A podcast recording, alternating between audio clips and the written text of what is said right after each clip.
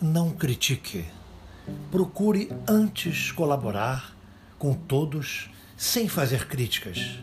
A crítica fere e ninguém gosta de ser ferido. E a criatura que gosta de criticar, aos poucos se vê isolada de todos.